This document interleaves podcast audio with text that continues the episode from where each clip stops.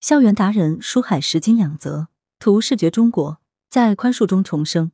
读雪落香山树有感，文魏梓潼，广雅中学初一二班。合上手中的雪落香山树，脑海中浮现出一幕幕书中的画面。战争和一段失败的爱情，给这本书的主角伊什梅尔带来了不可抹去的伤痛。他痛苦而萎靡的生活着，直到再次遇到他的初恋日裔少女金田初枝。伊什梅尔在爱情与公正间无数次的纠结，最终选择了宽恕过去，宽恕所有人，包括自己。这本书带给我巨大震撼，我感触最深的就是他教会我如何放下仇恨与偏见，学会宽恕。伊什梅尔与初枝相恋的日子原本平静祥和，因为珍珠港事件，初枝离开了家乡，伊什梅尔上了战场。不久，伊什梅尔就收到初枝的分手信，她要嫁给宫本天道了。战后，他们重逢。伊什梅尔发现宫本天道阴差阳错的被指认为一场谋杀案的凶手，而他刚好发现了可以为宫本洗脱罪名的证据。若宫本罪名确立，他或许可以再次得到初枝的爱。伊什梅尔并不是一开始就懂得宽恕的，他恨初枝的背叛，恨战争带来的伤害，他每天都在道德与情感中挣扎着。但或许是他从小受到的教育和他的道德良知使然。或许是在看到宫本与初枝真挚美好的感情时，他想通了。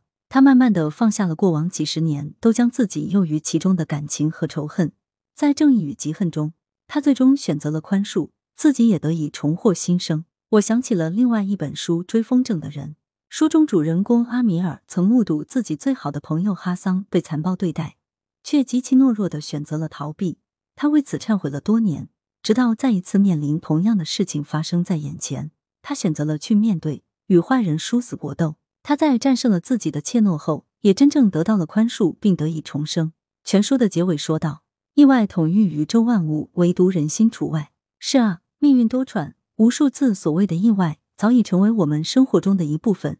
世上唯一不受意外统御的，也只有人心了。换言之，人心或可抵抗意外，宽恕与否，只在一念之间。世上有许多负面的意外，可能就会有其中一个让我们也因此自责一辈子。但如果有一颗懂得宽恕的心，与人性中那些充满私欲、罪恶与仇恨的一面奋力抗争，便不必负重前行，在爱中成长。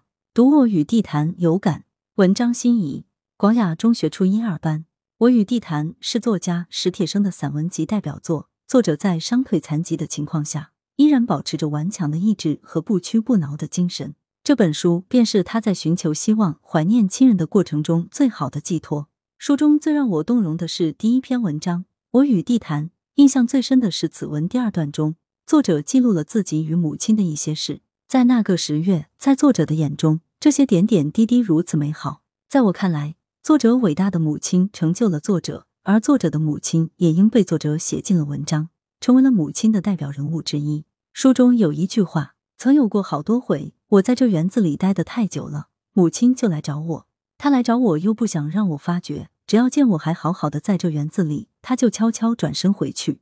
我看见过好几次她的背影，我也看见好几回她四处张望的情景。母亲深爱着儿子，担心着儿子，却不敢说出口。但这份爱终究被儿子逐渐的觉察、了解、体悟，并成为促使作者成长成熟的第一股重要力量。书中，作者还写了自己患病后在医院久久卧床的经历。在他人生中最黑暗、最无助的时候，朋友们的鼓励、帮助、扶持，也汇聚成帮助作者走出黑暗的第二股力量。一位朋友在史铁生住院时前来看望，并送了他一颗莲子。朋友让他把莲子泡在水中，等它开花，要他相信，如果花开，我的病就会好了吧。最终，莲花开了。虽然史铁生的病并未完全好，但朋友送的莲子。给他带来了希望和活力，但他人的爱只有转换为自我珍惜、自我强大的意识，才能真正让生命迸发出茁壮的力量。史铁生坚强的与生命对抗，他开始读书、写作、与人交往，开始欣赏这美丽的世界，与花相伴，学会爱。我一边看一边想，那天清晨停留在史铁生病房窗前的小鸟，一定也在他的心里留下了世上最动人的鸣唱吧。我意识到。正是这些力量的支持，让史铁生最终成为大多数人眼中那个坚强、乐观、向上的人。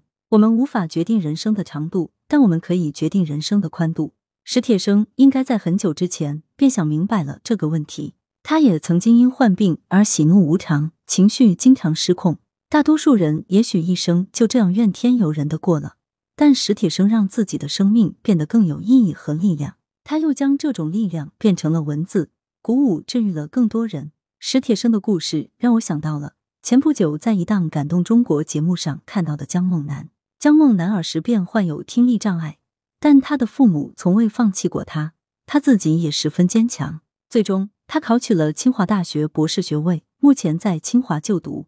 在他的介绍中，他说自己小时候无数次想要放弃，但父母的鼓励给予了他莫大的勇气，也让他有继续向前的力量。生活不会一帆风顺，正是一次一次的挫折，成就了我们更加精彩的人生。合上书本，我更加觉得，不管何时，不论有多大的艰险与挑战，要相信亲情、友情以及自身的力量，不放弃，不辜负，学会坚强，让爱永驻。指导老师林将，来源。羊城晚报羊城派责编易之娜校对潘丽玲